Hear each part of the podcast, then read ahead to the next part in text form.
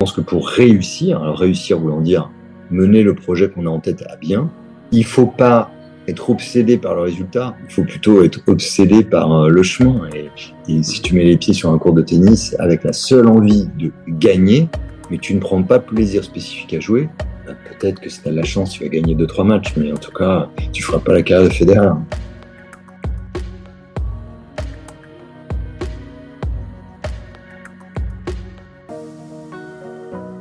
Qu'en réalité, euh, la vie nous pose des problèmes et souvent, euh, la vie nous apporte des solutions.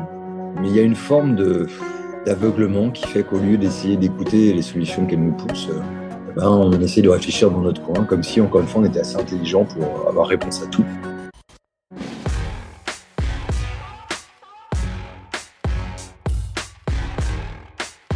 Mon père disait il y a trop de cow-boys et pas assez d'indiens. À un moment donné, c'est bien gentil, mais euh, que quelqu'un ait un rêve, mais je peux te dire que chez Talentsoft, on, on a pu être quelques-uns à rêver. Euh, heureusement que la grande majorité était là pour nous aider à exécuter euh, le plan qui nous conduirait à notre rêve.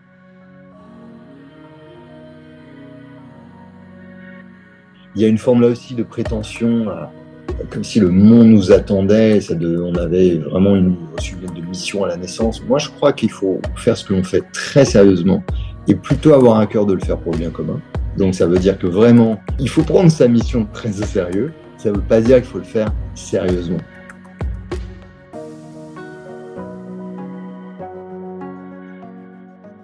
Petit message imprévu pour m'excuser d'avance auprès de toi auditeur car lors de l'enregistrement il y a eu quelques bugs dus à la connexion internet qui n'était pas la meilleure de mon côté et je tenais à te prévenir car la qualité d'écoute c'est important pour moi donc euh, des petits passages ont pu être impactés même si j'ai fait mon maximum pour les lisser au, montage.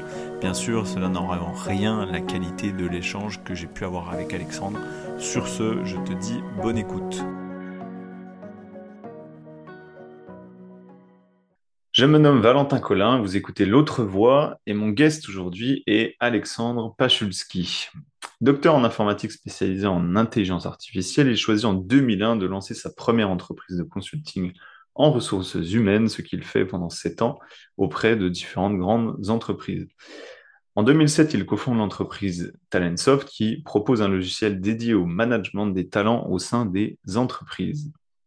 Pendant 15 ans, il aura le rôle de responsable produit et participera à faire grandir l'entreprise pour qu'elle devienne un acteur phare dans le monde des RH, qui représente en chiffres 600 collaborateurs, 2000 clients de plus de 130 pays pour 11 millions d'utilisateurs. En 2021, avec ses associés, il choisit de vendre l'entreprise et se consacrer à d'autres projets. Si un mot devait caractériser Alexandre, ce serait partage. Ce passionné de l'humain consacre également son temps à réaliser des conférences et écrire des livres sur ses sujets de prédilection qui sont le rapport au travail et son évolution future, l'éducation et l'usage des technologies en société. Il a déjà sorti deux ouvrages à destination du grand public aux éditions EPA, le premier s'intitulant Unique. Ici, la clé du monde de demain, c'était nous?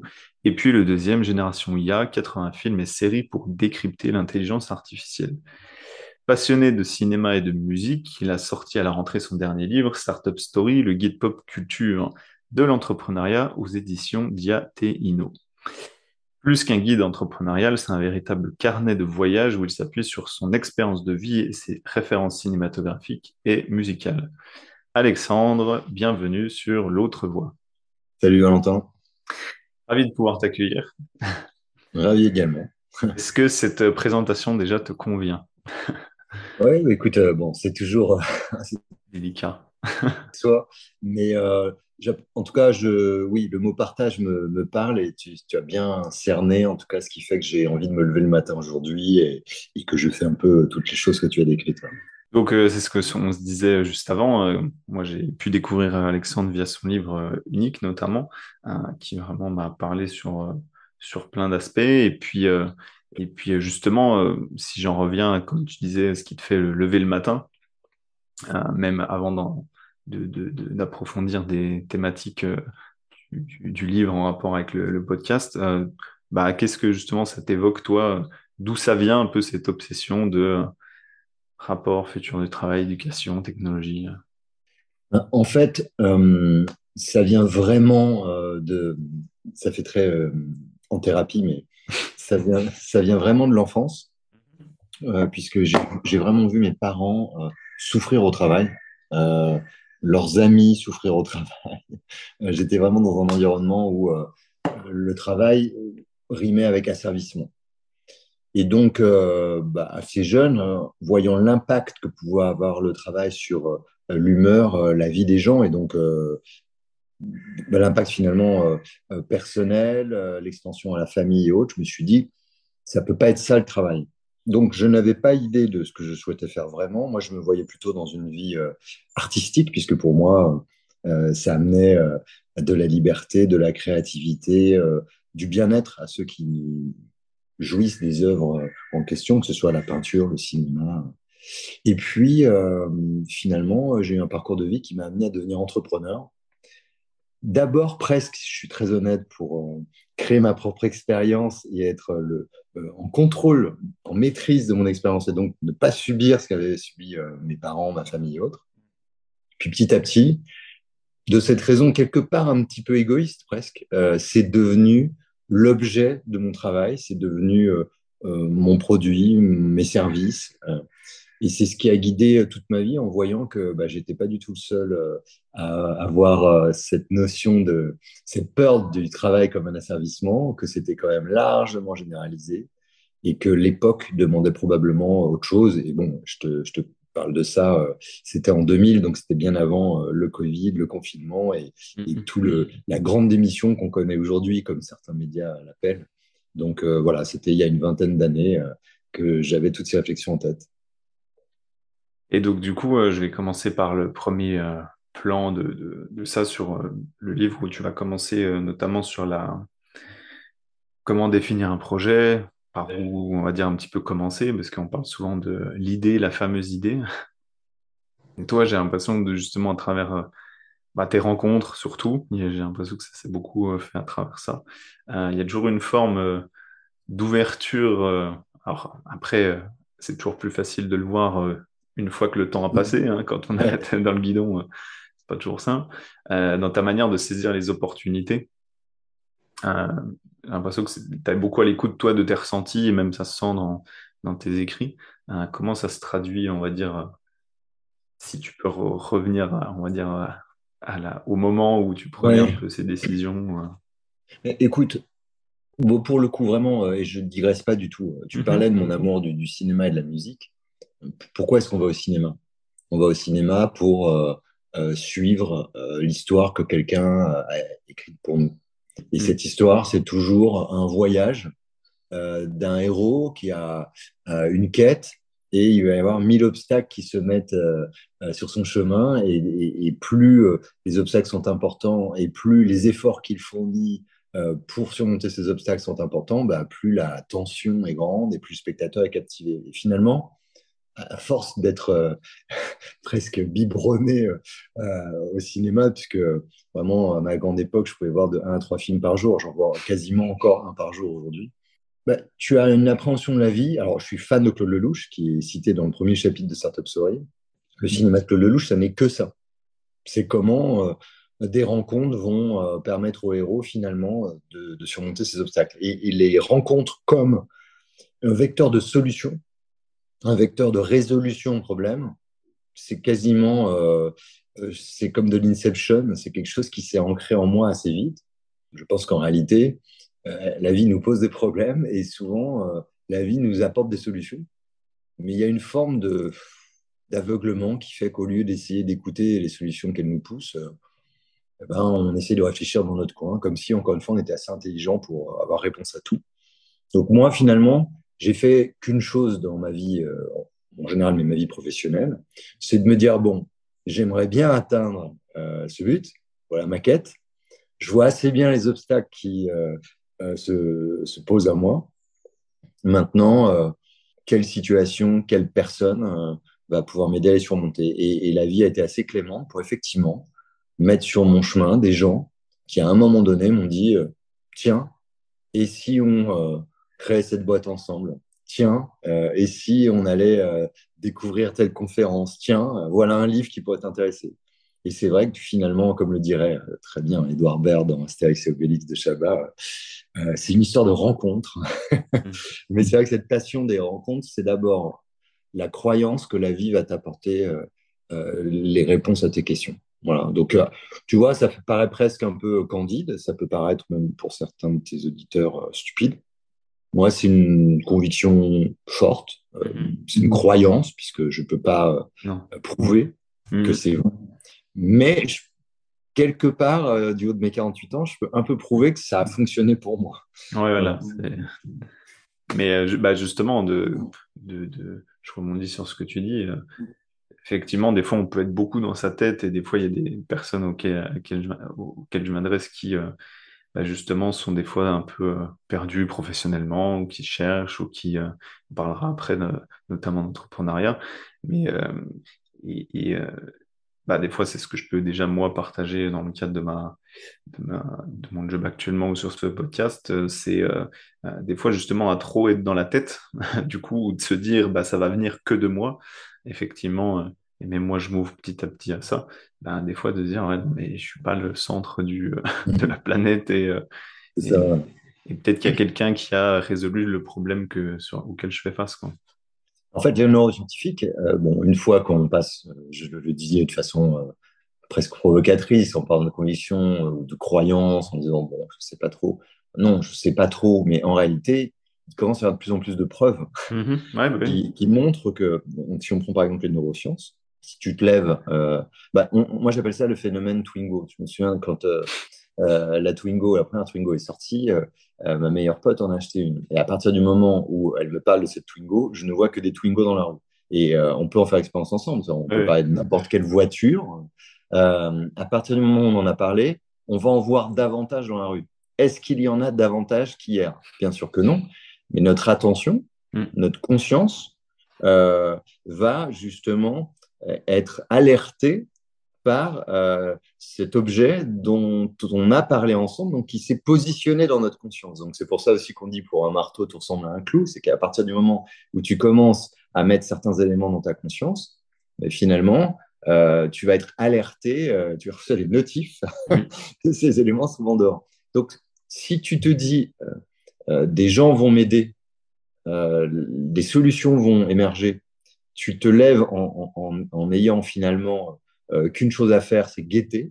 Si tu te dis, oh là là, j'ai un gros problème, donc il faut que je m'enferme effectivement et que je conçoive ça tout seul, bah, de facto, tu n'es pas attentif à ce qu'on peut te présenter puisque tu es convaincu que ça se joue à l'intérieur de toi-même.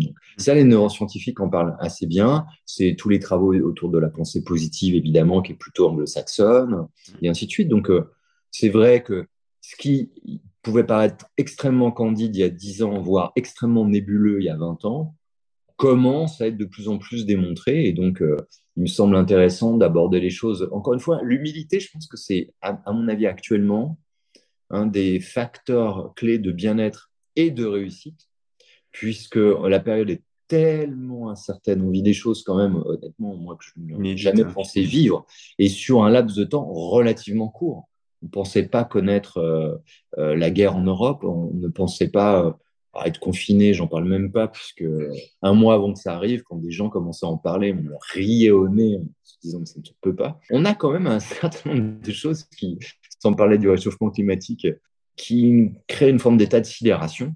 Donc mm. face à ça, il faut quand même se dire, bon, clairement, euh, il va falloir être à l'écoute de nouvelles solutions et, on ne va pas euh, créer ces solutions seules. Donc, euh, l'écoute, oui, la collaboration, oui, et l'humilité, c'est un peu en tâche de fond ce qui va permettre tout ça. Justement, pour faire écho à ça, sur aujourd'hui, l'entrepreneuriat, que ce soit solo, que ce soit via les startups, hein, que ce soit via d'autres formats, c'est devenu cool. À ton époque, c'était moins cool, où tu as commencé en tout cas. tu parlais des, années entre 2000 et 2010 notamment. Euh, d'où est-ce que ça vient selon toi? Est-ce que c'est justement, euh, on parlait d'unicité, de singularité. Est-ce que c'est un besoin d'exprimer son unicité et que les entreprises, entre guillemets, classiques n'ont pas pris le virage ou sont en train de prendre le virage? Écoute, effectivement, l'entrepreneuriat, Euh, il y a 20 ans, j'ai un doctorat, donc je suis bac plus 8, et je me lance dans l'entrepreneuriat. Il y a quand même, grosso modo, même si j'ai un environnement socio-affectif extrêmement encourageant, les gens m'ont plutôt regardé, genre, euh, qu'est-ce qu'il est en train de faire, quoi Parce que mm. il est censé aller travailler euh, dans une entreprise. Euh, le rapport au risque, il est multiplié par 1000 à cette époque-là quand tu te dis, mais moi, je crée mon truc. Évidemment, tu gagnes moins d'argent, bah, tu galères. Là où les potes qui faisaient le doctorat en même temps que moi, bah, à l'époque, ils allaient chez Valtech, ils gagnaient tout de suite 3000 euros par mois. Et, et puis, bah, c'était un peu une forme d'accès rapide à un une sorte de modèle collectif qu'on avait érigé. Euh, Niveau de vie. dans une bonne entreprise et puis du coup, bah, tu vas être heureux. Mmh. Alors, il y a, y a mille, là, on pourrait, je pourrais répondre, je vais faire court, je te rassure, mais mille heures à ta question parce que, évidemment, ce pas qu'un phénomène, il s'est passé mille choses à la fois. Il s'est passé d'abord que euh, l'avènement euh, du digital a fait que là où c'était compliqué de créer une entreprise, c'était compliqué de créer des produits, euh, des services c'est devenu beaucoup plus simple. Donc, c'est vrai de tout. Hein. Euh, c'est vrai pour faire de la musique, bah, c'est vrai pour faire un podcast et se parler à distance. je ne vais pas revenir là-dessus, là, tout ça est archi su. Donc ça, tout d'un coup, ça rend déjà la chose possible là où maintenant, avec un euro, tu crées une entreprise. Avant, avec un euro, bah, tu, tu faisais comment? Tu ne pouvais pas créer de produits, ce n'était pas, pas simple. Euh, le tertiaire n'était pas aussi développé, ainsi de suite. Ensuite, euh, le modèle pour gagner beaucoup d'argent, euh, en tout cas, je suis sorti de la fac, c'était le modèle des traders. Voilà, tu allais faire de la finance, tu allais à la City, tu mettais un costard. Et ça, c'était carrément empreint de l'imaginaire euh, Wall Street euh, à Dallas des années 80. On était mm. le Yuppie en plein dedans dans cette figure-là, après qui a un peu mal tourné avec American Psycho et Christian Bale, écrit par Bret Easton Ellis. Donc, tu as tout d'un coup un imaginaire qui se dit, ben, finalement, euh, le nouvel endroit pour faire beaucoup d'argent, c'est peut-être pas la finance, c'est peut-être l'entrepreneuriat. Parce que tu as Mark Zuckerberg, parce que tu as en France des blablacars qui émergent, des grands joncs Simoncini, et un récit qui commence à, se tisser autour de, euh, du self-made man, self-made woman, c'est plus rare encore aujourd'hui à tort, euh, et qui permet ben, de, devenir riche. Quoi. Mmh. Donc, Aujourd'hui, le problème justement sur cet entrepreneuriat qui est devenu, et, tout ça dans un cadre, et là je peux t'en parler effectivement en long, en large, en travers.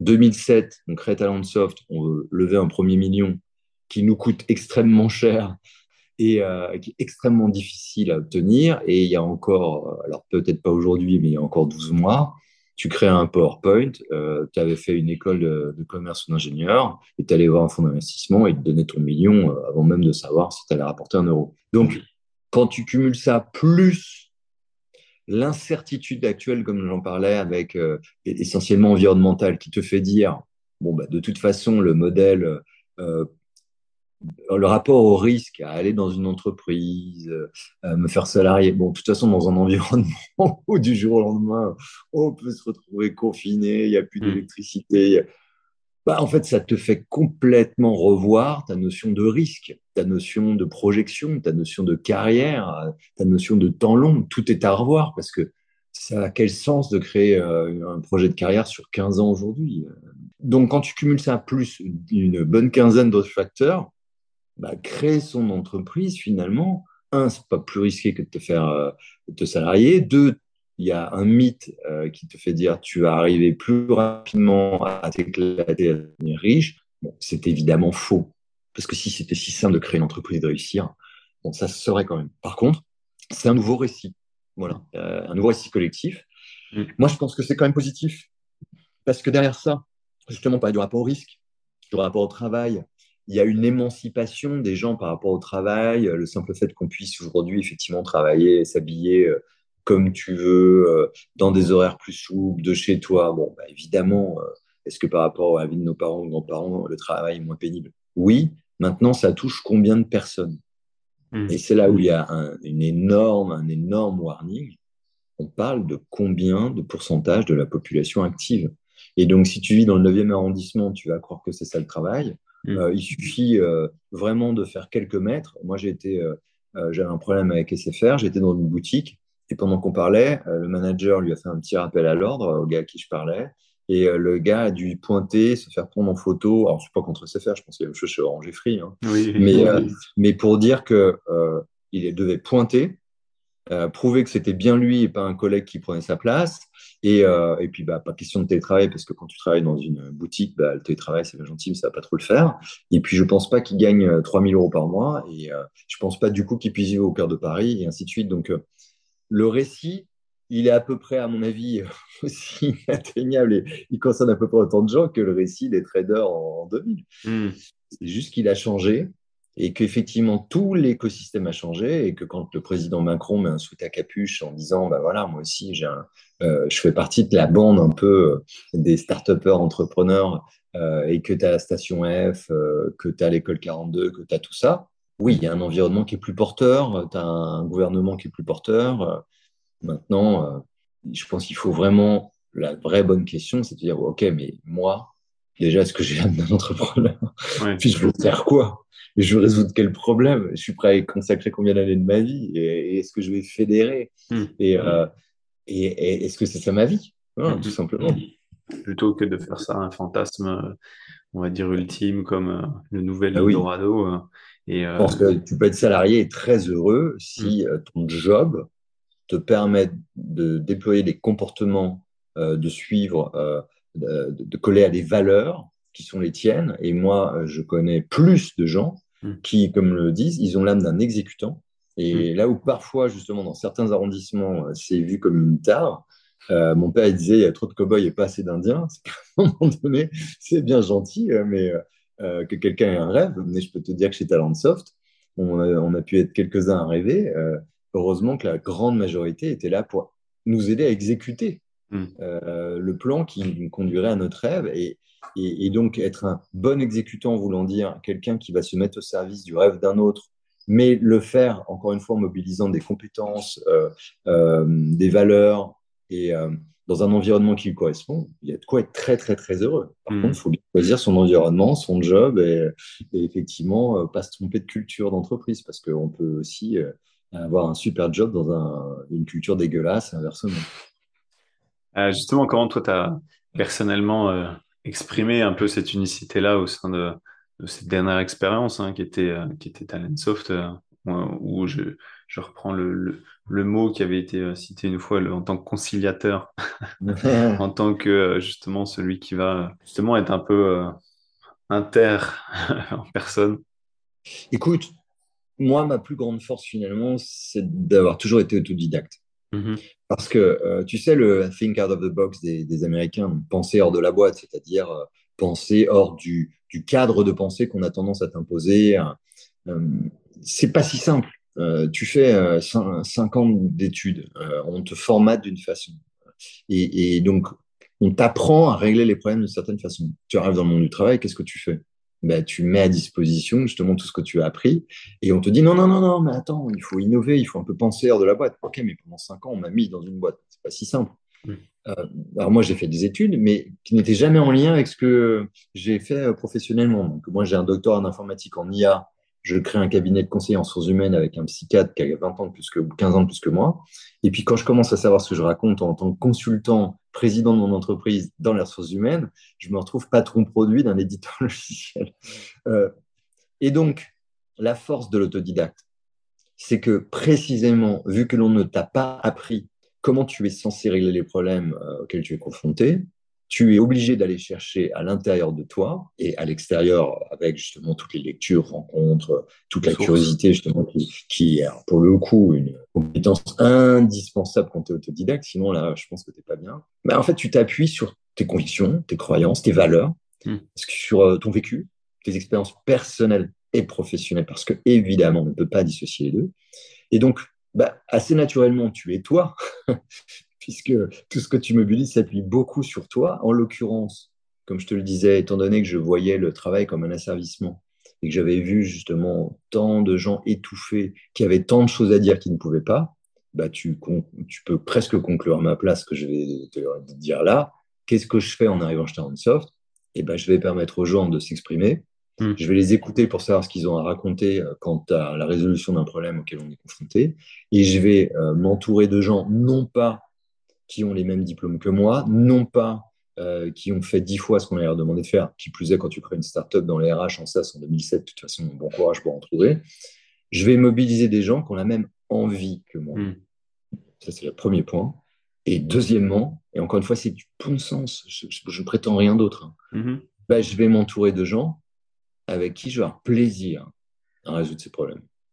Parce que finalement, si quand on se retrouve le matin, on se dit Ah, cool, je suis content de, les retrouver, tu as fait la moitié du chemin. Hmm. Parce qu'à partir de ce moment-là, tout est plus fluide, tout est plus naturel, tu es plus enclin à faire des efforts, tu es plus enclin à travailler davantage, tu es plus enclin à faire confiance.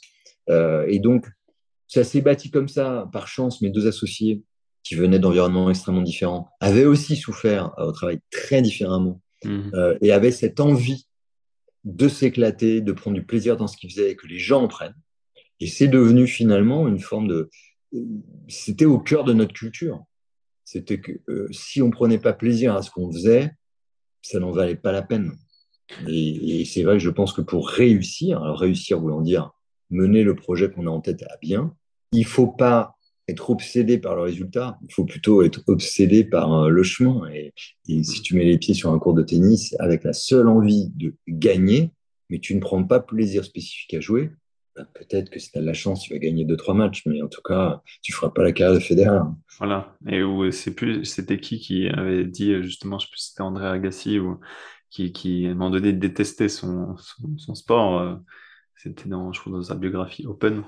Enfin bref, et qui, euh, ça, rejoint un peu une citation que j'aimais bien qui dit euh, si dans, dans, tous les cas ton résultat tu sais pas si tu vas l'atteindre même si tu donnes le paquet il peut y avoir une situation qui fait que ah bah, ça, tout se pète la tranche, mais si t'as pas pris de plaisir, bah, tu as perdu sur les deux plans. Euh, tu n'as ni atteint ton objectif, ni profité du, chemin. Quoi. Exactement. Et donc, en fait, euh, et moi qui euh, continue de me lancer sur des aventures diverses et variées, parce que même si, comme tu le disais, je suis un peu plus vieux que toi, je suis pas assez vieux pour ne plus avoir de rêve et ne plus avoir de quête. Mmh.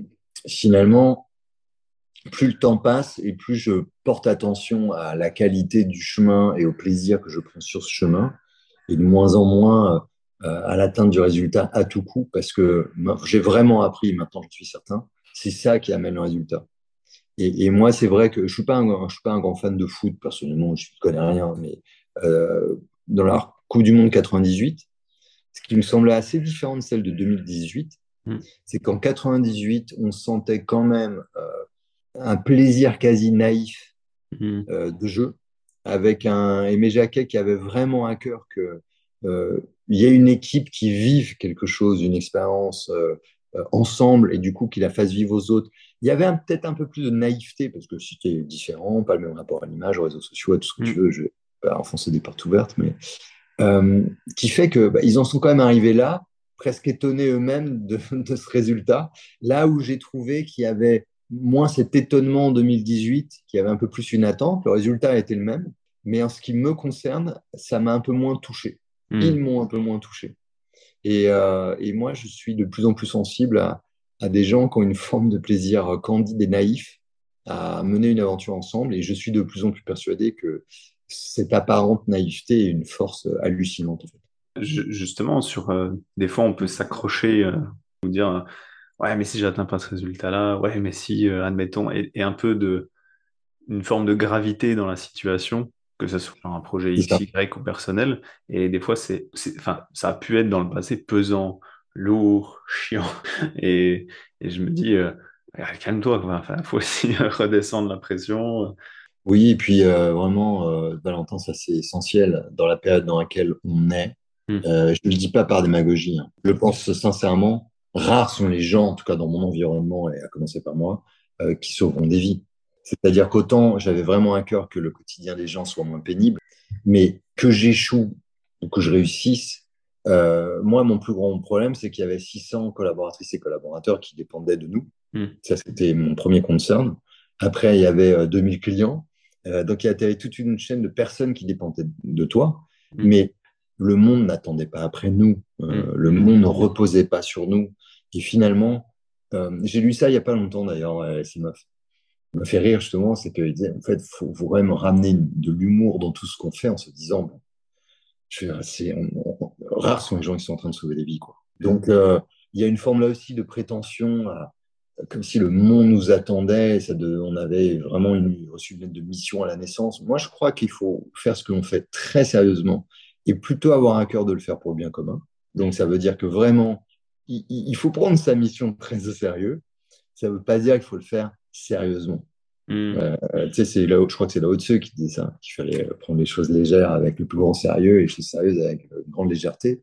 Parce que finalement, je crois que si la rigidité euh, bloque euh, hmm. énormément de choses, la remise en cause, la fluidité dans les relations interpersonnelles, l'intuition évidemment, qui ne peut venir que parce que tu as un certain niveau de détente. Donc, l'humour est une façon de détendre un peu tout et, euh, et, ça peut être vu comme de la nonchalance. Moi, je pense qu'il y a un paquet de gens qui le prennent vraiment comme une forme de, gars qui surfait sur les trucs. Ce qui n'était pas du tout le cas, c'est que moi, finalement, euh, quand je suis stressé, euh, parce que justement, je me suis un peu piégé par l'attente d'un résultat en me disant pourvu que la seule chose que j'avais à ma disposition pour désamorcer l'affaire, c'était un peu l'humour. D'accord. J'ai déjà vu ce genre de remarques dans le passé euh, aussi perso, euh, genre, euh, où on parlait de quelque chose d'assez, pour la personne en face, assez grave. Elle me dit, puis, puis moi, je commence un petit peu à sourire, à, rigoler. Elle me dit, ah bon, ça te fait rire? Je dis, bah oui, parce que c'est quand même plus sympa de le prendre avec un sourire que. Ouais, bah, c'est ça, c'est ça, c'est ça. Mais, ok. En tout cas, avis partagé là-dessus. Justement, pour le, le, le...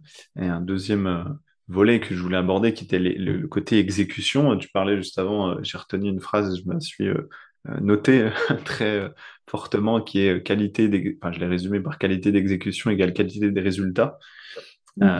c'est vrai que parfois, enfin, j'analyse juste moi vis-à-vis de, ce que je peux réaliser hein, parfois, ou, d'autres personnes qui pourraient se situer, dire ah bah tiens j'ai des idées, mais je n'ose pas, on va dire les mettre en œuvre, ou les, ou des fois peut-être parce qu'on est moins bon, entre guillemets, dans, mmh. dans l'exécution. Et justement, c'est aussi, euh, par rapport à ce que tu disais, rien regretter à la fin de sa vie, parce que ce n'est que euh, la, la, conséquence euh, finale. Oui, c'est c'est ça. C'est vraiment prendre, ne pas tout miser sur le, résultat. Mais tu sais, ça revient si tu, dans l'abstraction, les gens qui en bavaient toute leur vie en attendant la retraite. C'est une abstraction de ce qu'on est en train de se dire. Je pense qu'il tu peux, on, sait nous qu'on ne peut plus vivre comme ça puisque un, la retraite n'est pas assurée, deux, dans quel état on sera, dans quel monde on sera. Euh, donc prendre plaisir à ce qu'on fait là maintenant. Alors ça revient aux travaux d'écarteler sur le pouvoir du moment présent.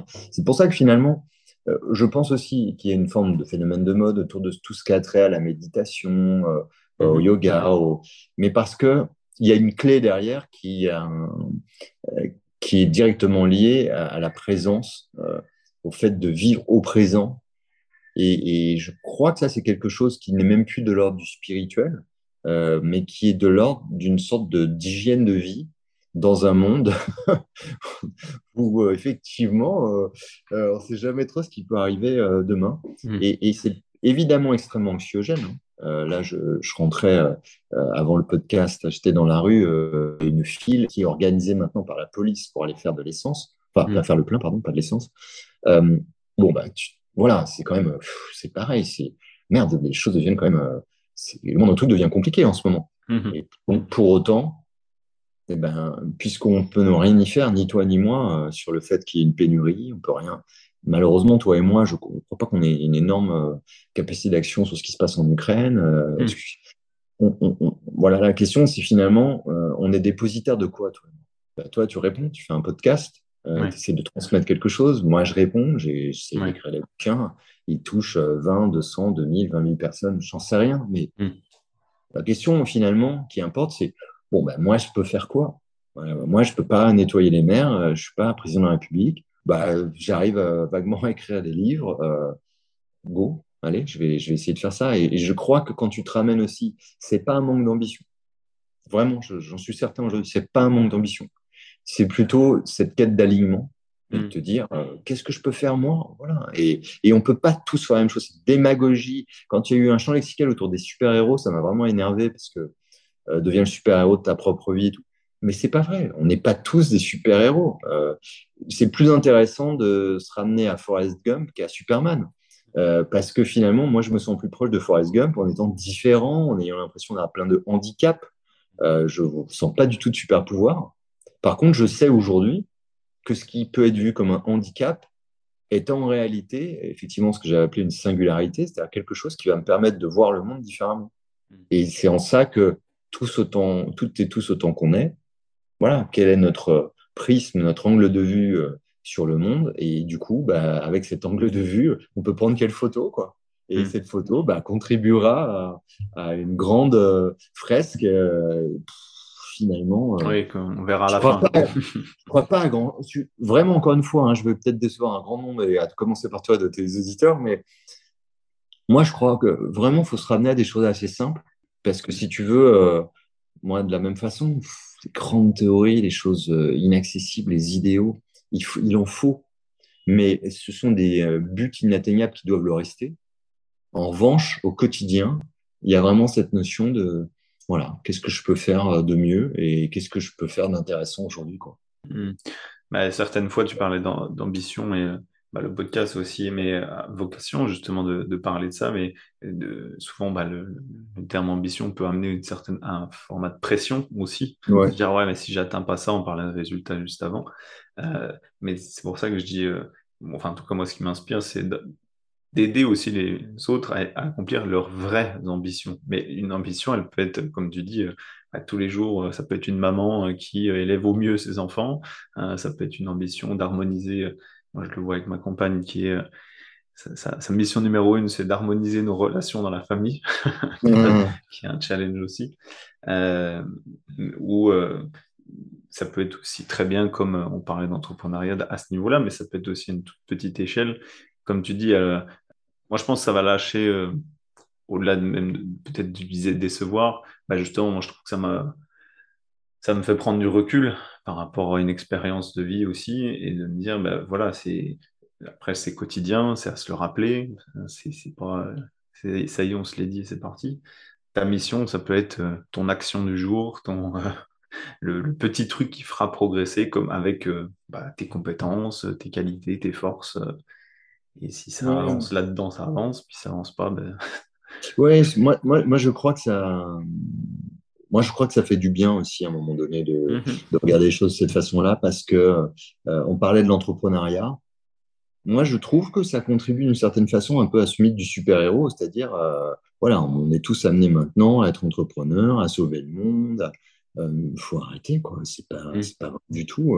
finalement, des gens qui ont vraiment l'âme d'entrepreneur J'en connais peut-être pas tant que ça. Euh, et puis, Dieu merci, on n'est pas obligé de, tous essayer de sauver le monde. Quoi. Donc, euh, mm. c'est important parce que moi, il y a une sorte de pression inconsciente. J'appelle ça la dictature du bien. quoi. C'est-à-dire qu'effectivement, maintenant, on va tomber dans un extrême inverse en disant alors, toi, comment tu sauves le monde finalement? Tu crées quoi? Ah bon, simplement, tu été dans une boîte, tu exécutes le truc d'un autre. Putain, c'est bizarre. Donc, il faut vraiment se ramener à des choses avant de s'accepter, apprendre à se découvrir. Et malheureusement, moi, ça a été un de mes gros manques à l'école. On m'a pas appris à me découvrir. Euh, et je pense que l'école n'a rien à faire de plus important que d'aider les enfants à les aider à se découvrir. Donc ça, c'est l'école finlandaise, c'est l'école plutôt des pays nordiques, où euh, euh, le but est d'arriver à savoir comment tu es heureux, comment tu ne l'es pas, et puis en fait, ça va conduire toute ta vie. on essaye quand même d'être heureux par un modèle euh, euh, exogène en, ayant un métier, de l'argent, une maison, je ne sais quoi, et sans jamais se demander, mais au fait, moi, j'aime quoi? Et mm. c'est assez, c'est assez étonnant. Donc je pense que c'est un peu ça qui est en train d'exploser aussi en ce moment, y compris au niveau de l'éducation. Justement, avant de rebondir sur l'éducation, j'avais aimé une chose une fois qu'on m'avait dit, c'était le ton, ton, projet, peu importe de quelle nature il soit, la première vie que ça doit impacter, ton projet, c'est la tienne. c'est ce que je te disais sur le, la motivation quasi égoïste au démarrage de l'entrepreneuriat pour moi. Il hmm. euh, faut oser le dire, parce que finalement, c'est pas honteux non plus. On fait beaucoup de choses pour nous. Ah bah, euh, bah, tu peux même devenir entrepreneur pour toi. Je pense que la, ce qu'on appelle évoluer ou mûrir, c'est qu'à un moment donné, il me semble, il y a une forme de devoir euh, bah, c'est ce qu'on voit avec les enfants. Les enfants peuvent être assez égoïstes quand ils sont euh, petits, et puis euh, finalement, grandir, c'est un peu s'ouvrir aux autres, s'ouvrir au monde et puis se dire, bon, bah, il y, a mon besoin, mais je suis un peu obligé de, peser la valeur de mon besoin par rapport à celui des autres et de ceux mm. qui sont autour de moi. Mais finalement, on est en train de parler de ça. Donc, commencer par soi n'est pas une mauvaise chose. Il y a même un proverbe qui en parle. Hein. Mais je pense qu'il y a aussi, voilà, dans, compte tenu de l'état actuel de la planète, une forme de responsabilité, de devoir, t'appelles ça comme tu veux, de, mm. de regarder à notre mesure ce qu'on peut faire. Et voilà, si on peut pas beaucoup, on peut pas beaucoup. Si on peut plus, on fait plus. Mais quand même, il y a une forme de mouvement extérieur à regarder ce qui se passe autour. Mm, mm. justement, pour, euh, je fais, c'était pas forcément prévu que j'aborde ça, mais tu parlais d'éducation. Et je peux pas m'empêcher d'en parler parce que j'ai, euh, à titre personnel, deux enfants, euh, donc un garçon de 4 ans et demi une petite de 6 mois. Ok. Et euh, merci. Quel est ton investissement justement au sein de l'autre école, euh, école que tu as aidée? Écoute, euh, d'abord, moi j'ai contribué mhm. à la création de cette école dont je ne suis pas le cofondateur. Hein. Mhm. c'est Lionel Sayac qui l'a créée. Que j'ai rencontré un soir dans un café parisien par des amis, d'amis, d'amis, d'amis, parce que moi je voulais créer une école, mhm. parce que c'était au moment de l'écriture d'Unique, et tu as lu, donc comme tu le sais, le premier chapitre parle d'éducation. Euh, euh, mais au début, il ne parlait pas d'éducation. Au début, le livre devait s'appeler Travailler, virgule, demain. Et ça ne parlait que du futur du travail et de comment on devrait aborder les choses. Et plus j'écrivais euh, ce, futur, ce, livre sur le futur du travail, plus je me disais, mais en fait, je suis en train de demander à des gens qui ont été élevés d'une manière X de développer un comportement Y. Euh, c'est pas parce que j'écris ce livre et qu'ils vont le lire que ça va faire changer un logiciel euh, qui date de 20, 30, 40 ou 50 ans. Et donc, je me suis dit, bah, en fait, il faudrait commencer à l'école, évidemment. Donc, ce monde-là qui disait qu'on change une génération, on change le monde. Euh, je me suis dit, bon, bah, je vais, je vais créer une école. Je me mets en quête, puisque j'ai aucune idée comment créer une école. Euh, je rencontre une cinquantaine de personnes. C'est comme ça que j'ai rencontré Lionel. Et Lionel avait le projet que j'avais en tête. Quel projet? Projet où d'abord, on recrée de la diversité et la mixité. Parce que le problème aujourd'hui des écoles dites alternatives, dont les Montessori, c'est que ce sont des écoles qui demandent euh, aux parents de beaucoup d'argent. Un investissement. Donc forcément, ça n'amène pas forcément beaucoup de diversité et de mixité. Donc mon premier projet était de dire, euh, il faut que ceux qui peuvent payent pour ceux qui peuvent pas. Et donc c'est ce qui c'était c'est le cas de l'autre école. Il y a des élèves boursiers euh, qui ont une bourse de 300 euros pour rentrer, et il y a des élèves qui, dont les parents ont payé des milliers d'euros. Euh, par, euh, par an. Donc ça, c'est la première chose, c'est créer de la diversité, euh, diversité aussi de, de, pédagogie, donc un syncrétisme avec du Steiner, du Freinet, du Montessori, du De Crowley, parce que il y a des bonnes choses dans, dans chaque pédagogie, qui date d'ailleurs du début du 20e, et, euh, et, ce sont des choses, euh, voilà, il n'y a pas la vérité que dans une ou que dans l'autre. Et puis, euh, avec cette idée d'autonomie, le placer au, au cœur de l'éducation, comment rendre les enfants autonomes, donc, ça veut dire tout ce qui est là. Ouais. découvrir. Donc, moi, ce que j'ai fait, c'est que euh, ben, j'ai amené euh, du capital euh, pour que ça se crée. J'ai aidé autant que je pouvais Lionel. Donc, j'ai eu ce rôle-là pendant deux ans. Et puis après, l'autre école a grandi pour justement pouvoir développer d'autres écoles et qu'il n'y en ait pas qu'une qui a été créée à Boulogne-Billancourt. Moi, je suis sorti à ce moment-là parce que, entre guillemets, pour le coup, j'avais fait ma part pour aider au lancement. Le projet était lancé et puis moi j'étais encore en plein talent de soft, donc je voulais pas du tout euh, être dans une. Euh, euh, je pouvais pas m'insérer dans une aventure qui allait grossière et j'aurais pas eu d'action plus que ça. Voilà. Donc moi j'ai aidé à cette création, voilà qui a été mon impact dans notre école et je reste extrêmement concerné par l'éducation puisque je guette en permanence ce qui se crée, comment je peux aider, que ce soit sur des applications digitales ou autres. Mmh. Donc je continue de regarder de, de, de près. Et là justement je j'ai peut-être eu une idée sur le sujet euh, dans lequel j'aimerais impliquer. Donc, euh, parce que je pense effectivement profondément, ça peut paraître long d'attendre une génération. oui. voilà. J'ai commencé à bosser il y a 20 ans. Bah voilà, déjà 20 ans, c'est une génération. Donc finalement, ça peut aller assez vite quand même. Ouais. Et euh, justement, toi aussi, euh, après, tu, tu, me dis c'est trop personnel, mais de dire est-ce que toi, tu as prévu aussi peut-être d'avoir des enfants ou plutôt de oui. Oui, alors oui, puisque maintenant on se connaît bien, je peux complètement partager ça avec tes éditeurs. Je viens de me marier il y a quelques mois et oui, évidemment, je veux des enfants. Euh, et donc, euh, et avec cette idée finalement, parce qu'aujourd'hui, beaucoup de gens se posent la question de est-ce que c'est raisonnable? Mm-hmm. Je connais des gens aujourd'hui qui ne veulent plus d'enfants. Je ne peux pas mettre des, des enfants au monde dans ce monde-là. Euh, moi, moi, au contraire, je pense que c'est plutôt intéressant d'avoir envie de transmettre ce en quoi tu crois. avec toutes les erreurs que tu peux commettre et le, tout ce que tu vas transmettre de faux, probablement aussi. Euh, mais euh, cette idée de, transmission pour que, en tout cas, élever un ou des enfants dans cette idée, euh, encore une fois, de vrai à la manœuvre. moi, je n'ai pas tellement autre chose dans, en tête. C'est d'essayer mmh. d'aider à œuvrer, quoi, d'aider à la manœuvre. Quoi. C'est pas, pas autre chose que ça. Et du coup, d'élever des enfants dans cette optique-là, je me dis que c'est plutôt positif parce qu'il faudra bien réparer un, paquet de choses et, et, plus il y aura de gens euh, enclins à réparer. Alors, est-ce que c'est drôle d'être celui qui vient pour réparer les conneries des, générations précédentes? Non, mais après, c'est quoi? Le problème, c'est quelle est l'alternative? On baisse les bras et on dit bah tant pis, on a tout abîmé, bah, attendons la fin. Euh, bon, on ne peut pas se résoudre à vivre comme ça. Hein, voilà. Donc, euh, vu que moi, je m'estime comme quelqu'un de privilégié et de chanceux, hmm. je pense que loin d'avoir l'idée de vers les enfants pour les euh, pourrir, les gâter, que ça devienne des égoïstes qui essayent d'être dans une bulle, euh, plutôt de dire, bah voilà, la bulle, c'est plutôt la terre. Donc, euh, mm. tu veux être heureux dans ta bulle, bah essaye de voir ce que tu peux faire. Voilà. Et encore une fois, je ferai bien attention à pas tomber dans la dictature du bien que je dénonçais il y a une demi-heure et de, mettre une pression hallucinante sur un, petit bout euh, qui va naître en disant il faut que tu sauves la planète. Voilà. on revient sur cette discussion d'il y a 20 minutes. C'est pour ça que tout est, tout est équilibre et, que tout ça est très compliqué finalement. C'est un équilibre fragile qu'il faut essayer de bâtir tout du long de sa vie et un équilibre dans un environnement qui change sans cesse, donc un équilibre qui change lui-même sans cesse. Tu parlais justement d'environnement. Euh, dans, ton, livre, tu dis euh, euh, que tu crois pas intrinsèquement au talent, euh, mais que tu crois justement à, mm. l'environnement. Je trouve ça très intéressant. Moi, je parle de contexte, mais ça reste dans le même, la même chose.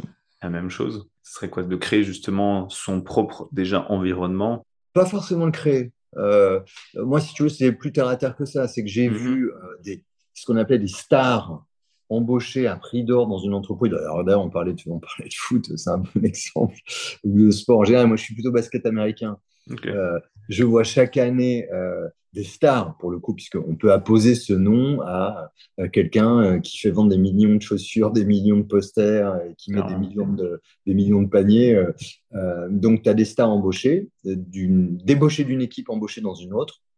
et ça, moi, je l'ai vu toute ma vie professionnelle, des pseudo-stars embauchées qui s'éteignent complètement dans un environnement. Et Dieu merci, j'ai vu exactement l'inverse des gens qui végétaient euh, dans leur job, euh, dans leur équipe, dans leur entreprise. Tu les changes d'environnement, parfois juste de manager, parfois juste d'équipe, hmm. euh, parfois de boîte, parfois de pays. J'ai toutes ces histoires-là en stock.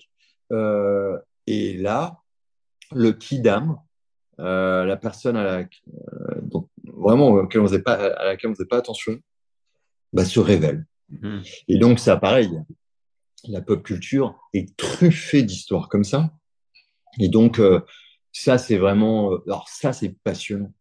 Mm. Parce que du coup, tu ne regardes plus jamais les gens comme des stars ou pas, justement. Mm. Tu regardes juste euh, la combinaison d'une personne et de son environnement. Et tu te dis, qu'est-ce qui va pas? Et qu'est-ce qui fait que ça marche? Et dans les deux cas, il faut comprendre. Et un bon manager, pour moi, est quelqu'un qui arrive à placer les gens qui l'entourent dans les meilleures conditions. Alors, je, dis, je parle de conditions et pas d'environnement, puisque euh, typiquement, si un manager essaye d'aider des gens de son équipe, bah, la personne de l'équipe en question ne va pas changer d'environnement au sens changer d'équipe. C'est plutôt, elle peut changer de projet, elle peut changer euh, parfois euh, de place, d'étage, de collègues, de clients, de formation, d'outils. Mm. Et après, la question du manager qui est extrêmement délicate aujourd'hui, là où l'époque du comment des contrôles était plus simple hein, pour les managers. Voilà, tu brailles des ordres, tu dis aux gens, de toute façon, je vous paye, donc vous la fermez, vous faites ce que je vous dis. Oui, pour, quand tu étais manager, c'était plus relax. Quoi. Hmm. Aujourd'hui, effectivement, c'est pas du tout relax d'être manager parce que il faut non seulement, d'une certaine façon, surpersonnaliser les relations euh, par rapport à chaque individu, sans en faire euh, des divas, tout en conservant l'alchimie et l'équilibre au sein d'une équipe. Il hmm. faut que tu dis ça. Euh, ouais, c'est l'alchimiste de Paolo Coelho, quoi. C'est carrément, euh, on n'est plus très loin de Gandalf, c'est de la magie, quoi. Euh, et et c'est pas faux. C'est pas faux. Il y a un aspect relativement magique pour moi à, des managers qui arrivent. Alors ça, même chose dans le sport, dans les arts, euh, on le voit.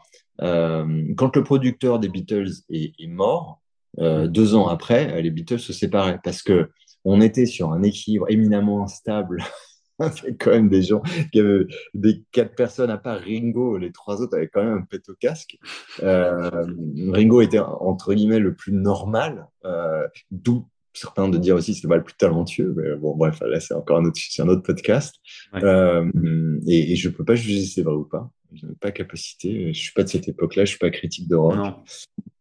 Mais ce qui est sûr, c'est que le producteur en locution, c'est un manager, hein, le manager de, des Beatles euh, faisait que ça tienne, quoi. Et en fait, tu, tu, tu, le vois, tu le vois vraiment. Nigel Godrich, qui est le producteur historique de Radiohead, est considéré comme un membre de l'équipe parce que euh, il permet essentiellement à ces gens éminemment torturés euh, de canaliser ses doutes pour en faire de la musique et ainsi de suite. Donc en fait, il y a un aspect magique dans le management et c'est la difficulté, c'est qu'aujourd'hui on, nomme des gens managers parce qu'ils sont bons dans leur domaine, ils ont performé. et moi je te dis, être manager, c'est un, magicien. Ben là, c'est sûr que euh, on parle pas de la même chose. Quoi. Donc moi je pense qu'il y a des gens.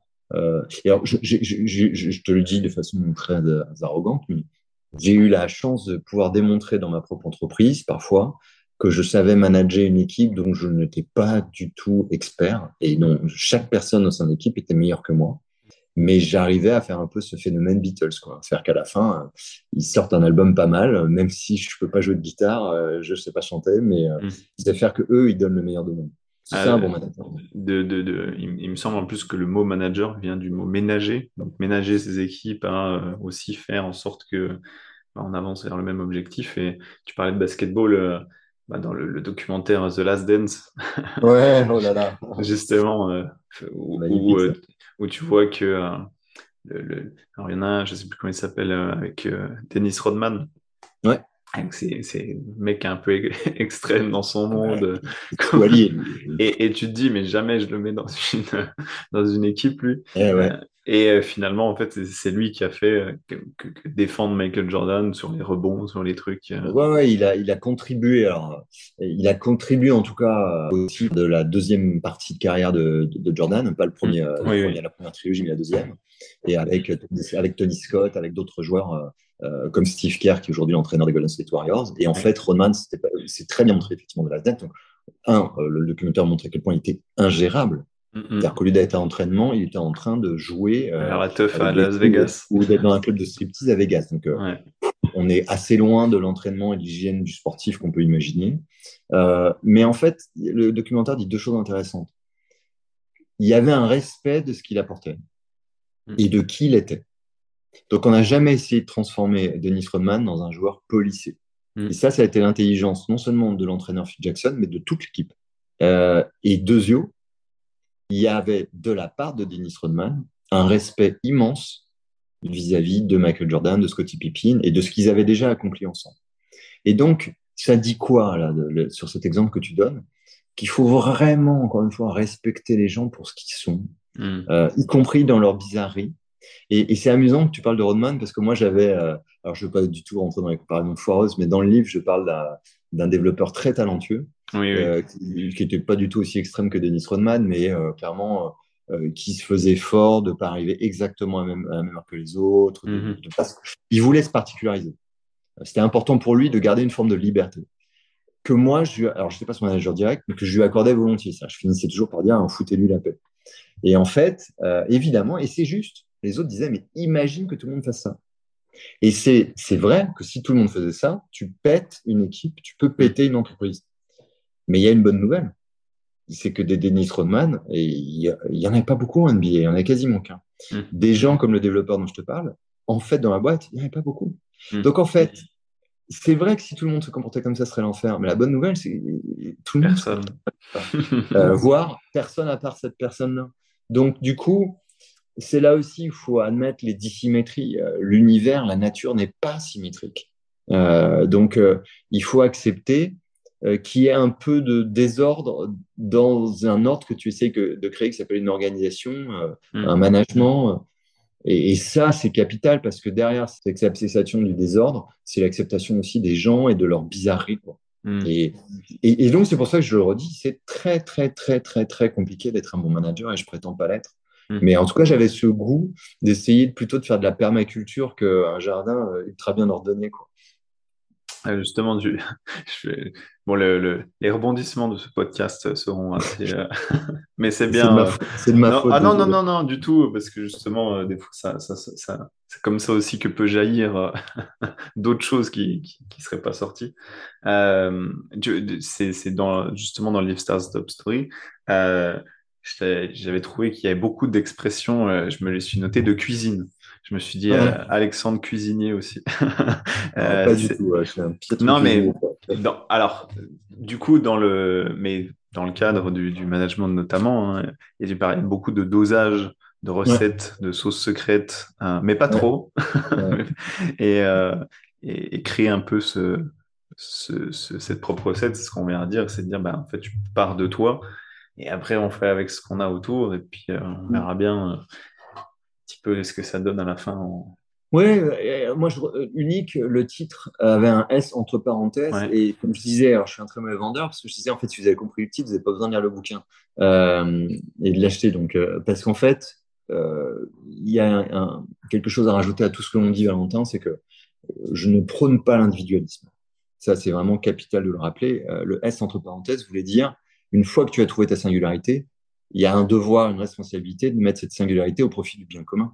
Et c'est toute la différence avec euh, mettre un S ou pas entre parenthèses dans ce titre, c'est que si ça s'appelle unique sans S, là, il y a un risque d'individualisme. Hmm. Et donc, quand on parle de faire ses propres recettes, accepter le retard des uns, qu'un autre aille avec, ainsi de suite, ouais. je suis pas en train de prôner euh, laisser chacun faire ce qu'il veut dans son coin et vaille que vaille. Pas du tout. Parce que, à l'inverse, euh, je l'ai dit aussi, je crois profondément à la collaboration. Et derrière la collaboration, d'ailleurs, c'est exactement la, problématique du télétravail. Je suis pour laisser les gens télétravailler autant qu'ils veulent. Vraiment. Avec une condition qui va faire que tout va se réguler. Si toi, tu décides de plus jamais foutre les pieds au bureau et que ça ne nuit en rien au collectif, je n'en pense rien. Si tu es mieux comme ça et que tu fais mieux ton travail comme ça, reste chez toi. Moi, c'est pas mon avis parce que je pense qu'à un moment donné, on a besoin de sérendipité, que des choses arrivent qu'on n'avait pas prévues et tout ça nécessite qu'on se déplace au bureau, qu'on rencontre des gens, voilà. Donc je pense que c'est une mauvaise idée.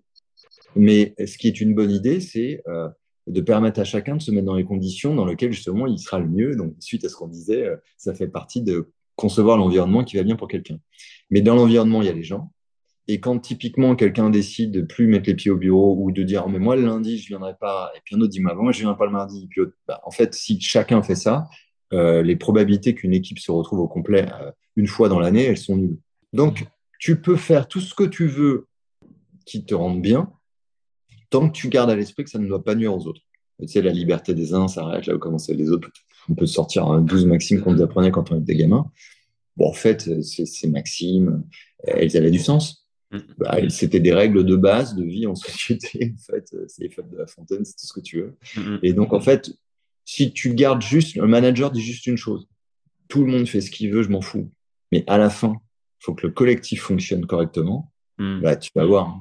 Euh, le télétravail full time, ça se peut pas. Le oui, mais moi je m'en fous, c'est lundi, je viendrai pas, ça se peut pas. Il y a et donc là aussi, euh, un des rôles du manager, c'est d'aider euh, chacun à accoucher euh, de ses besoins et de comprendre celui des autres.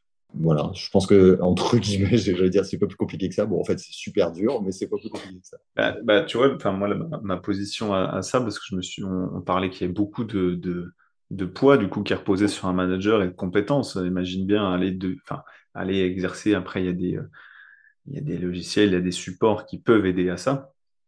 Mais justement, mon point de vue, c'est aussi de dire, bah, si individuellement euh, on arrive à mieux extraire pas seulement euh, les pures euh, bonnes vieilles compétences, c'est aussi dire euh, tout ce qui est maintenant savoir-être, etc. Mm. Mais même, je pense qu'on est vraiment comprendre dans le, dans le contexte dans lequel on est, savoir que là, on va être bon à l'avance et du coup de pouvoir le communiquer parce qu'effectivement, soit on met le paquet que sur les managers et donc du coup, c'est, on va dire c'est un, un, postulat, ou aussi de dire bah, dans, dans je développe dans un épisode de, podcast notamment, on a un mode d'action aussi qui fait que bah, si on se met dans le bon objectif, le bon contexte, bah, on va développer des, euh, des rapports. Il y en a qui seront plus, euh, très fort dans l'harmonisation des relations, d'autres, ça sera sur développer une vision pour telle et telle chose. Bon, c'est des choses génériques, mais pour comprendre l'idée.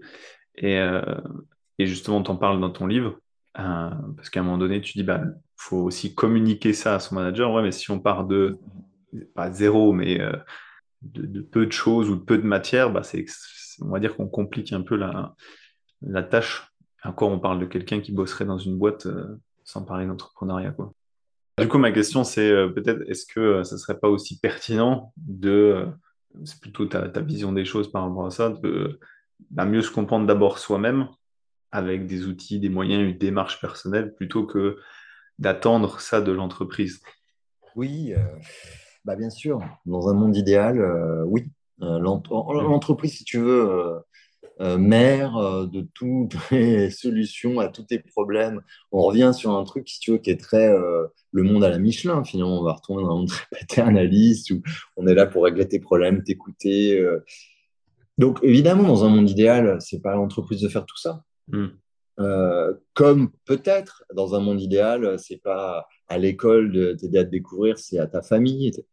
Mais on n'est pas dans un monde idéal. Donc, hmm. euh, pour que l'école n'ait pas à aider les gens, euh, à aider les enfants à se découvrir, il faut qu'il y ait une structure familiale hmm. hyper apte à le faire.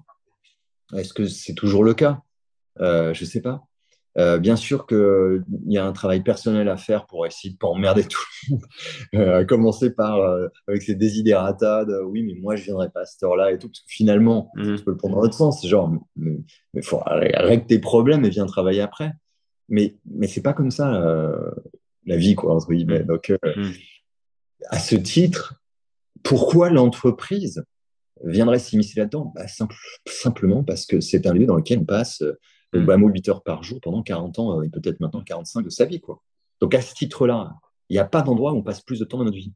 Donc, à partir du moment où on a tous nos, nos au nos handicaps et compagnie, euh, et que ça va euh, forcément altérer cette vie en société, j'adore le mot société parce que c'est société civile, puis c'est aussi l'entreprise, mm.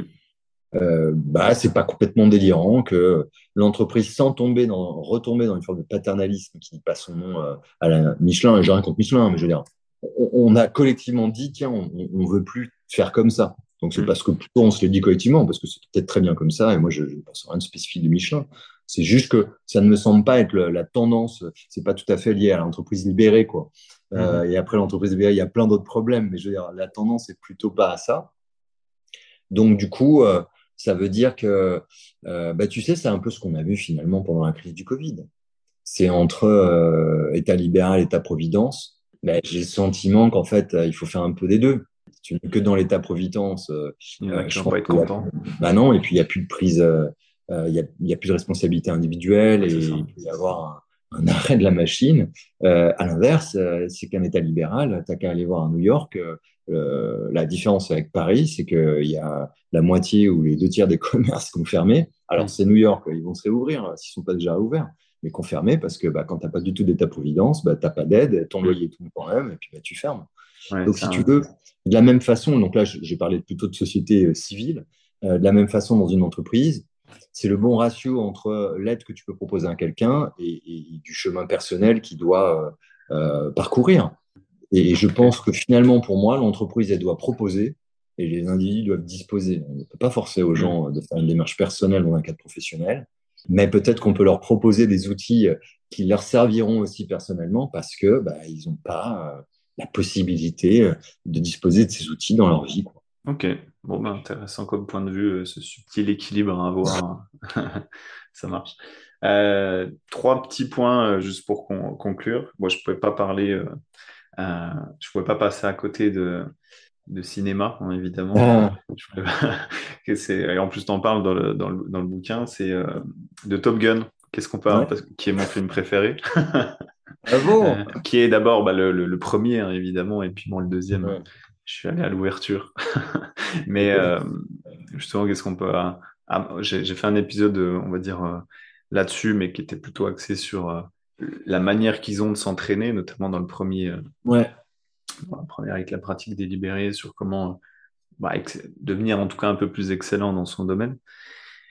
Donc toi, qu'est-ce que juste le, le, truc C'est une, très bonne transition, Valentin, parce que c'est une très bonne illustration exactement de notre 5 minutes sur le, thème équilibre État-providence mhm. libéral, puisque finalement, Top Gun résume un peu ça pour moi. Tu as une notion d'excellence individuelle et de compétition extrêmement forte entre les pilotes, euh, mhm. que ce soit le 1, que ce soit le 2. Puisque le 2, bon, tu, tu m'accorderas peut-être le fait que c'est un, c'est plus un remake du 1 qu'une suite. Finalement, tu peux retrouver quasiment les mêmes séquences et autres, mais version 2022 euh, et, c'est très bien foutu. Et plus de budget. et beaucoup plus de budget. Euh, mais néanmoins, tu as cette quête d'excellence individuelle et de vraiment, pour qu'on puisse dire, de, prise en, main individuelle que personne ne peut faire à ta place. Et les deux films montrent très bien qu'aussi bon que tu sois, tu as besoin des autres. Mm. Et qu'à un instant donné, pour une mission, elle ne peut pas reposer sur euh, un messie, un sauveur, que cette figure est morte. Et les, les, deux films le montrent très bien, mais bon, ça, ça m'a encore plus marqué là, parce que peut-être que j'y ai prêté plus attention que quand j'ai vu le, la, première version que j'avais 11 ans. 83. 85, euh, je crois. 5, ah, voilà. Euh, J'étais pas bien dur, en tout cas.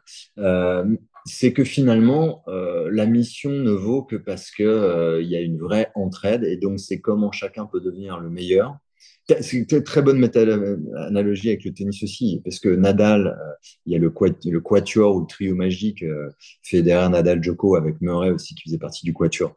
assurément, les trois, disant qui n'auraient jamais été aussi forts individuellement, avec la volonté de systématiquement battre l'autre, s'il n'y avait pas eu les deux autres ou les trois autres. Et donc, c'est ça qui est intéressant dans le film Top Gun, c'est qu'on voit bien qui est une nécessité d'avoir envie d'être le meilleur dans une optique de, de pousser sa technique, ses compétences aussi loin que tu le pourras, mais que tu ne peux pas le faire pour briller. Tu dois le faire pour qu'une mission s'accomplisse et cette mission repose sur beaucoup de gens, pas que toi. Jusqu'au gars qui, qui, va préparer ou la fille qui va préparer l'avion, ainsi de suite. Donc, euh, euh ça, c'est intéressant. Puis la deuxième chose qui est intéressante, c'est le rapport aux règles. On en parlait aussi dans ton podcast. Finalement, euh, quand euh, Tom Cruise systématiquement contrevient aux règles euh, érigées par euh, l'académie, l'institut, euh, ses boss, ses dirigeants, appelle ça comme tu veux. Pour quelle raison il le fait? Et quand il contrevient aux règles, il le fait parce qu'il le pense que c'est plus intéressant pour l'équipe et que l'équipe ne peut pas y arriver autrement. Donc il se met en risque individuel pour le bien commun avec ce truc terrible, c'est que si euh, euh, il gagne à la fin, euh, tout le monde dira que c'est un génie et un héros, et s'il perd, on va le foutre en tôle. Quoi. Et ça, et ça, c'est une bonne métaphore de la vie de tous les jours aussi, parce que tu es le génie d'un jour et le paria du lendemain, mm-hmm. puisque bah, quand tu tentes un trou qui sort de la norme, il n'y aura pas du tout la même audience par rapport au fait que tu sois sorti du cadre. Et donc ça, bon, ça, je n'ai pas de solution à ça. Quand tu sors du cadre, il faut l'avoir en tête en tout cas. Oui, c'est ça. Euh, est-ce que tu aurais, euh, vu que tu as une culture du coup de, plein de différentes euh, choses, dans, comme on l'appelle entre guillemets pop culture, est-ce que tu auras un film, un documentaire, un ou plusieurs, hein, mais on va peut-être rester sur trois, un livre ou un mix mm. de choses où tu te dis bah, ça pourrait en tout cas aider les personnes à, avancer, que ce soit dans leur cheminement, que ce soit peut-être ouvrir un, tu parlais de sérendipité, euh, peut-être ouvrir un pan, on se dit, tiens, mm. euh, toi, ça t'a apporté évidemment. Écoute, moi, euh, dans ce qui m'a apporté, oui, juste un mode pop culture sur une des séries finalement assez récentes, il y a Ted Lasso, qui est une série que j'ai vraiment appréciée parce que c'est une série punk en fait. Euh, qui prône la bienveillance à l'ère du cynisme, qui vraiment parle aussi bien de valeurs que d'individualisme versus collectif. Il y a énormément de choses, donc j'en parle là. Elle illustre beaucoup de choses dont on a parlé, toi et moi, aujourd'hui.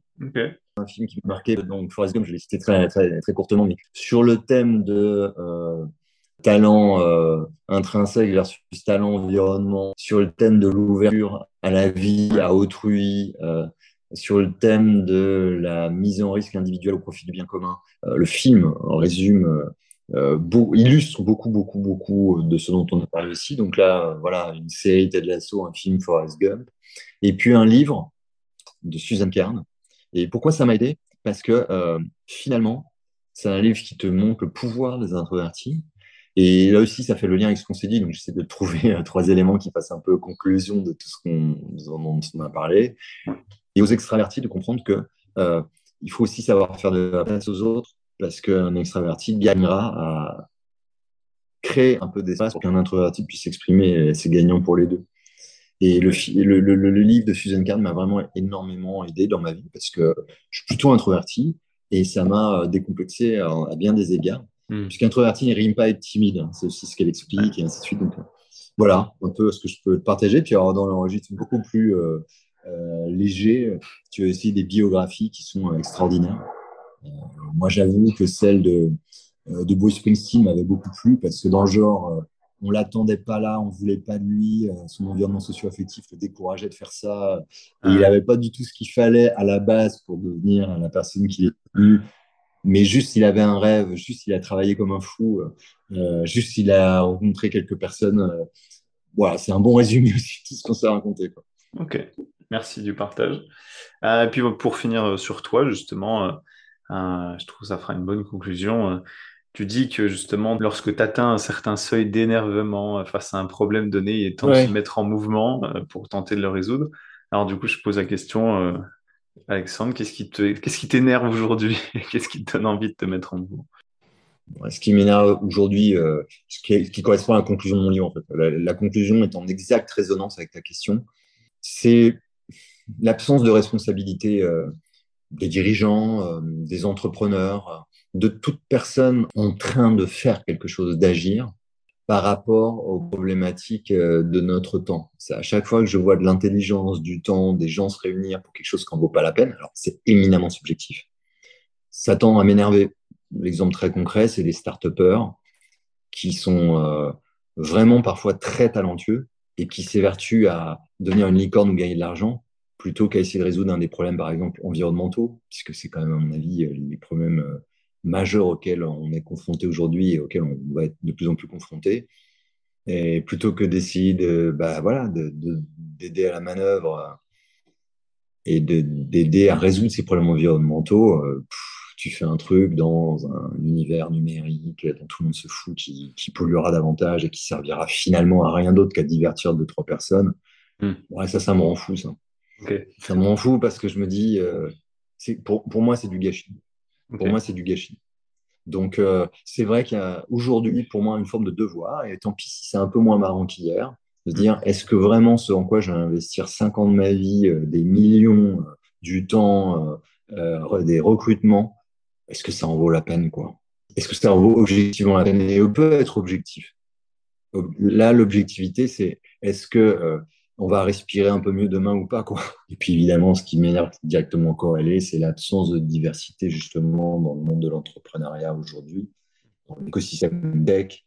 Encore une fois, c'est pas de la démagogie, c'est pas pour, tu vois, dire un truc genre, oh, je ne supporte pas l'injustice, c'est tout ok, personne ne supporte l'injustice et tout le monde aimerait plus de diversité. La question, c'est pourquoi on perd collectivement à, ne pas amener plus de diversité? Parce qu'à tous voir euh, les choses de la même façon parce que c'est plutôt masculin, comme là, c'est plutôt blanc, c'est plutôt euh, euh, environnement aisé. Ben, on voit les choses sous un prisme qui n'est qu'un prisme. Du coup, on va moins bien résoudre les problèmes auxquels on est confronté. Donc, c'est, presque égoïste de, de nouveau. C'est, on en a besoin, en fait. Mm-hmm. Et en plus, oui, humainement et éthiquement, socialement, bon, en plus, c'est, c'est juste pas cool, quoi.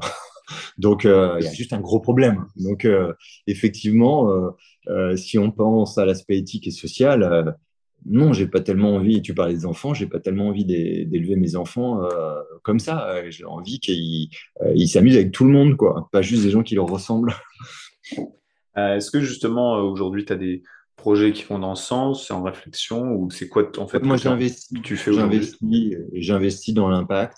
Euh, et l'impact, c'est au sens le plus large du terme. Donc, euh, plutôt pour euh, comment on peut un peu ouvrir côté réchauffement climatique, que ce soit justement sur la rénovation énergétique et tout ce qui est passoire énergétique, l'économie circulaire, l'aide aux réfugiés, donc avec respectivement des solives circulaires, H1.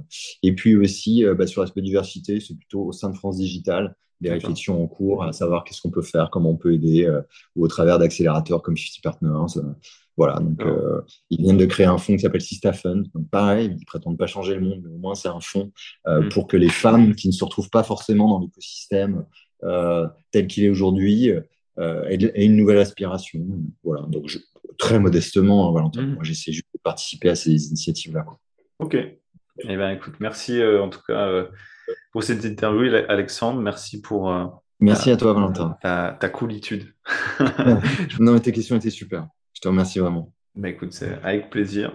Pour tous les auditeurs, et eh ben, je vous dis à très bientôt. J'espère que tu as apprécié cet épisode. En tout cas, pour moi, il m'a aidé à prendre beaucoup de recul sur mes projets à venir et ma vision des choses par rapport aux différentes rencontres que je peux faire. Toutes les ressources et liens cités durant l'épisode seront à retrouver dans la description de l'épisode. Maintenant, pour être sûr d'être informé des prochains épisodes que je posterai, clique sur le bouton s'abonner de ta plateforme d'écoute préférée et tu seras averti en premier des nouveaux épisodes à venir. Et justement, plein de nouveautés sont à venir. Donc, je te dis à très bientôt sur le podcast L'autre voix.